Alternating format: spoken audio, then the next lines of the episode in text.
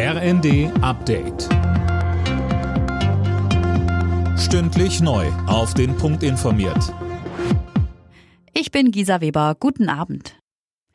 Die Angleichung der Löhne von Frauen und Männern geht zu langsam voran.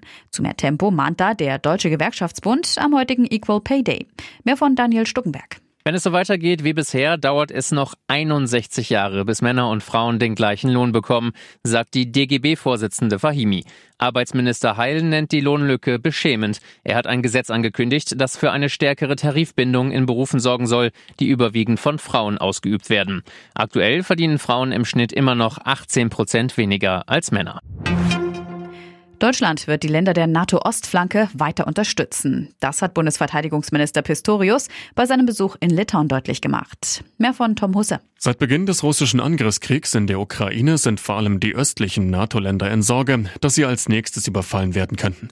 Pistorius betonte, die Bundesregierung stehe fest an der Seite ihrer Verbündeten.